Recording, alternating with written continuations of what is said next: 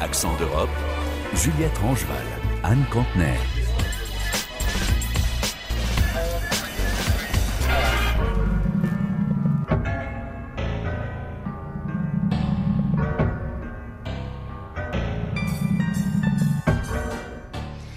Bienvenue. En Allemagne, la violence politique fait son retour et cette fois, ce sont les Verts qui en sont victimes. Les écologistes sont au pouvoir au niveau fédéral depuis plus de deux ans. Pas seuls, ils sont l'un des trois partis qui, avec les sociodémocrates et les libéraux, constituent le gouvernement d'Olaf Scholz. Et si en 2021, Anne, les Verts allemands bénéficiaient d'une forte popularité, ils sont depuis devenus la cible d'une très forte opposition politique, mais aussi d'actes de violence. Les explications à Berlin de Delphine Nerbolier. 1219 délits contre des membres du Parti des Verts allemands ont été reportés à la police l'an dernier. 1219, c'est presque trois fois plus que les délits qui ont touché les membres du parti d'extrême droite AFD. L'AFD, qui jusqu'en 2021 était le parti politique le plus visé par des actes de violence, désormais ce sont les Verts qui occupent cette première place. 1219 délits, cela signifie des menaces et intimidations, écrites ou verbales, voire des agressions physiques et matérielles, de la part d'extrémistes de droite et opposants qui fustigent la politique anti-Russie antinucléaire des Verts allemands, des Verts aussi accusés de mener l'Allemagne à la faillite économique. Ces derniers mois, des incidents très médiatisés se sont multipliés. En janvier, le bateau sur lequel le ministre écologiste Robert Abeck se trouvait n'a pas pu accoster en raison d'agriculteurs furieux qui l'attendaient à quai. Début février, lors du carnaval, les Verts ont dû annuler leur participation à un grand raoult politique, habituellement humoristique, car la police n'était pas sûre de pouvoir assurer leur sécurité. Face à ces menaces croissantes qui touchent aussi les responsables politiques dans les communes, les Verts tentent de mieux travailler avec la police, de démonter les campagnes de désinformation menées contre eux, et ils appellent les autres partis démocratiques à la solidarité. Mais ils le confirment aussi, la solidarité peine à venir de la droite, notamment conservatrice, qui elle aussi a fait des écologistes un adversaire politique. S'il y a encore deux ans, les Verts allemands étaient encore considérés par les conservateurs comme des partenaires potentiels, ils ne le sont désormais plus.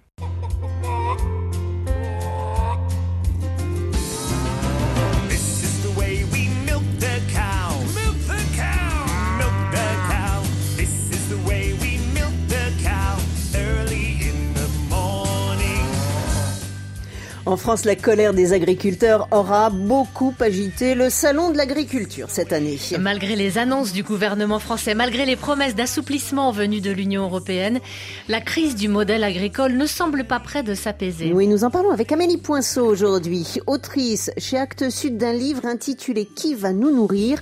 Il restait 490 000 fermes en France en 2010. Il n'y en a plus que 390 000 aujourd'hui. C'est une baisse considérable pour le premier pays agricole de l'Union européenne, d'autant que d'ici 2030, la moitié des agriculteurs partiront à la retraite.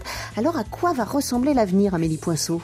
Euh, Ce qui se profile, en fait, c'est une agriculture qui va fonctionner de plus en plus avec du salariat, avec une main-d'œuvre qui va être euh, fortement euh, précarisée. Et c'est voilà la poursuite d'une tendance qu'on observe malheureusement depuis des décennies, qui est l'industrialisation de l'agriculture. Si en tout cas rien ne change aujourd'hui, j'espère encore que des choses peuvent changer. mais c'est ce vers quoi on va et donc ça veut dire euh, une agriculture qui va continuer à consommer des pesticides et euh, derrière donc euh, des aliments et des écosystèmes qui risquent de continuer à être dégradés. Est-ce que la situation est comparable ailleurs en Europe? Oui, alors la, la, baisse démographique du secteur, elle est assez commune euh, aux pays occidentaux et dans d'autres pays européens, évidemment, c'est très présent aussi. Ceci dit, euh, il y a des pays européens qui adaptent différemment la politique agricole commune, la PAC, et il y a des pays, je pense à l'Autriche notamment, qui euh, favorisent davantage l'aide à l'installation en agriculture. c'est un peu le parent pauvre aujourd'hui, on y reviendra peut-être, mais en tout cas, la France est restée à minima au niveau des aides à l'installation des jeunes agriculteurs et agricultrices.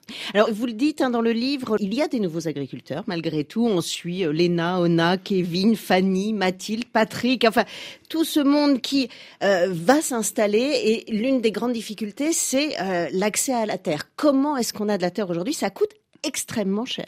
Ça coûte extrêmement cher. Alors ce que j'ai découvert au cours de mes recherches et ce que je raconte dans le livre, c'est que euh, le prix des terres euh, varie et notamment entre le sud et le nord de la France. Et plus on va vers le nord de la France, et ça s'accentue encore en Belgique, aux Pays-Bas et au Danemark où on atteint des sommets, euh, le prix des terres augmente parce que plus on va vers le nord, plus ce sont des terres fertiles. Je schématise à gros traits, mais en tout cas, on a plus de plaines, de terres fertiles, etc.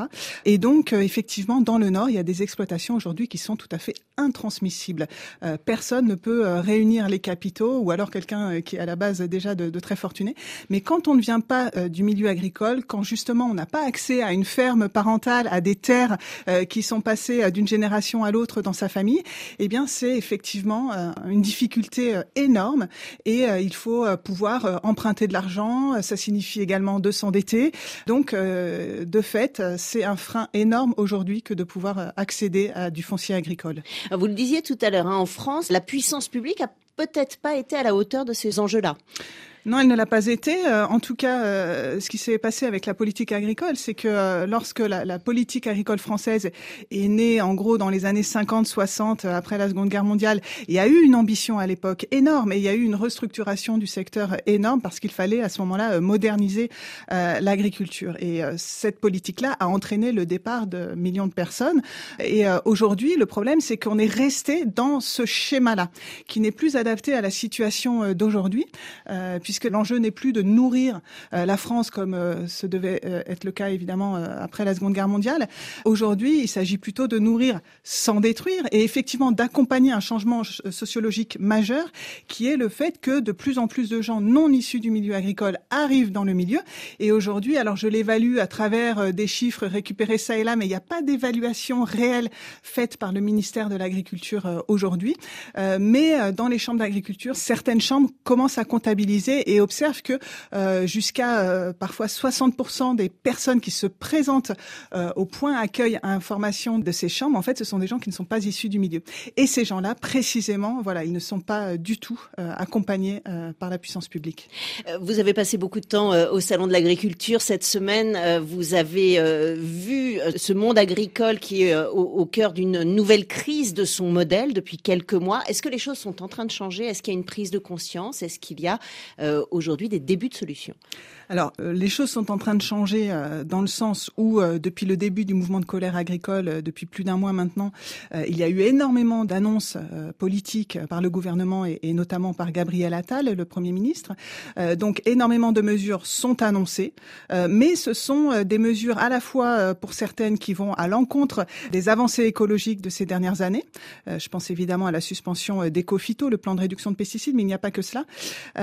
Il y a aussi tout un discours anti-normes qui était porté euh, précisément par euh, certains syndicats agricoles, euh, à savoir la, FNSEA, le syndicat majoritaire avec les JA, les jeunes agriculteurs, et puis également un autre syndicat qui s'appelle la coordination rurale. Et ce discours anti-normes, en fait, a été, je dirais, instrumentalisé et, et, conduit en fait à revenir en arrière sur un certain nombre de réglementations, même si il faut le reconnaître, la bureaucratie, et je le raconte dans le livre, et notamment dans les parcours d'installation en agriculture, c'est euh, un enfer administratif pour beaucoup de gens.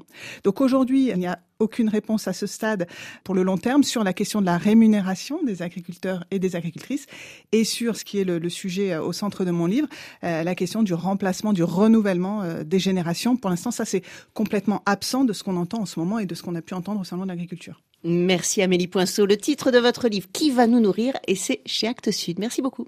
Merci.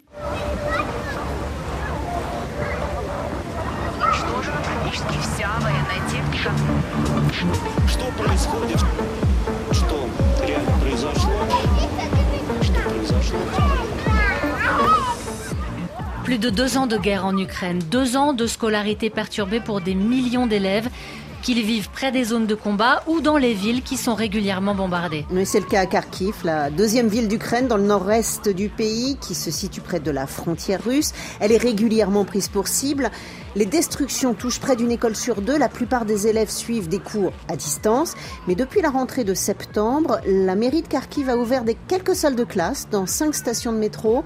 Une expérience inédite qui permet à plus de 2000 enfants de retrouver un peu de sociabilité. Reportage Anastasia Becchio et Boris Vichit. À l'heure de pointe, à l'heure où les passagers sortent du métro pour aller travailler dans le centre-ville, plusieurs dizaines d'enfants descendent dans un couloir au mur couvert de marbre et passent une porte métallique gardée par un agent de sécurité. À l'intérieur de cette galerie qui court d'un bout à l'autre de la station, sept salles de classe ont été installées.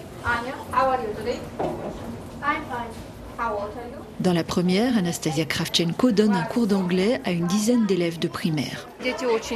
Les enfants ont vraiment besoin de communiquer, cette socialisation leur manque. C'est pourquoi nous essayons de rendre les cours ludiques, de les distraire de ce qu'ils vivent. Les classes sont très belles et lumineuses et les enfants oublient le quotidien et se concentrent mieux.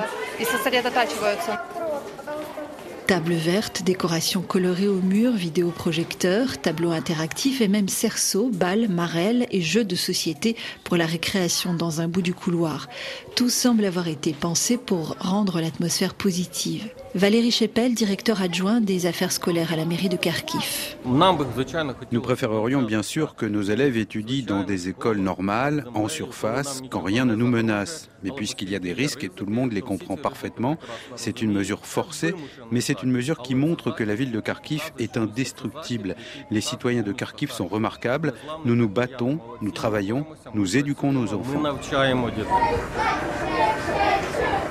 Entre les rangées de tables, des écoliers dansent, agitent les bras et se dandinent en reproduisant les gestes des personnages de la vidéo diffusée sur le tableau interactif.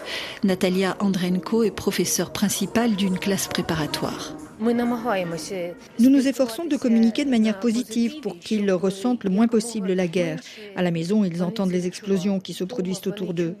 En réalité, ça m'aide moi aussi à me libérer de ces pensées parce que je dois me concentrer sur les enfants, je dois venir ici avec un air joyeux, optimiste et les stimuler avec cet optimisme. Dans chaque salle de classe, en plus de l'enseignant, un psychologue est présent à tous les cours. Olga Kourdiumova travaille aujourd'hui avec les plus petits. Lorsqu'on a discuté de l'idée d'ouvrir cette école, on savait que les enfants qui viendraient ici seraient anxieux, inquiets ou effrayés. Il a donc été décidé de mettre un psychologue dans chaque classe afin de créer une atmosphère de sécurité et de pouvoir réagir rapidement aux signes d'anxiété des enfants. Dans certaines circonstances, un enfant peut être à la fois renfermé et agressif. Et il peut y avoir toutes sortes de situations imprévisibles. Pendant la récréation, les enfants prennent un goûter, bavardent entre eux. Après avoir vécu chez sa grand-mère dans l'ouest de l'Ukraine au début de l'invasion russe, puis suivi des cours à distance de l'étranger, Angelina, 9 ans, est ravie de retrouver les interactions avec ses camarades et les professeurs. C'est mieux dans l'école métro, j'arrive plus facilement à travailler. En ligne, ça coupe tout le temps et je ne vois personne. Ici, j'aime tous mes camarades de classe, on est tous amis. Assis à une table d'écolier en tout bout de classe pendant le cours de mathématiques, Roman Tcherkaski, jeune psychologue, observe attentivement les élèves. Je tiens un journal, je ne peux pas vous le montrer, mais j'y fais des annotations sur les enfants qui sont à risque. On a des enfants qui ont souvent des crises de panique. Et en tant que psychologue, je travaille avec eux pour les calmer, les soutenir. Je fais aussi quelques exercices de prévention sur le thème de la guerre, parce que la guerre a un impact très négatif sur les enfants. Ici, nous faisons de et des exercices de relaxation pour les enfants. Dans la partie du métro ouverte au public à la sortie de l'école, un parent attend sa fille. Après de longs mois de déscolarisation dans une région occupée par les forces russes, elle a enfin pu recommencer à étudier, se réjouit-il. Après l'occupation, pendant une quinzaine de jours, elle n'a pas mis le nez dehors. Puis elle a commencé petit à petit à aller sur l'aire de jeu où il y avait des enfants et ça s'est amélioré. Enfin, l'école dans le métro a commencé. Maintenant, elle comprend mieux les matières qu'elle n'avait pas abordées pendant un an. Et puis, bien sûr, la vie en collectivité, c'est mieux pour son développement. Elle est devenue plus sociable, plus ouverte. Mais il faudrait qu'il y ait des cours tous les jours ici. Faute de place pour permettre au plus grand nombre d'en profiter, les enfants n'ont que trois demi-journées de cours par semaine. Le reste se fait à la maison, via un écran. Sortis du métro, les enfants retrouvent un quotidien rythmé par les alertes aériennes et la règle des deux murs, où ils savent qu'ils doivent se réfugier lorsque des explosions retentissent.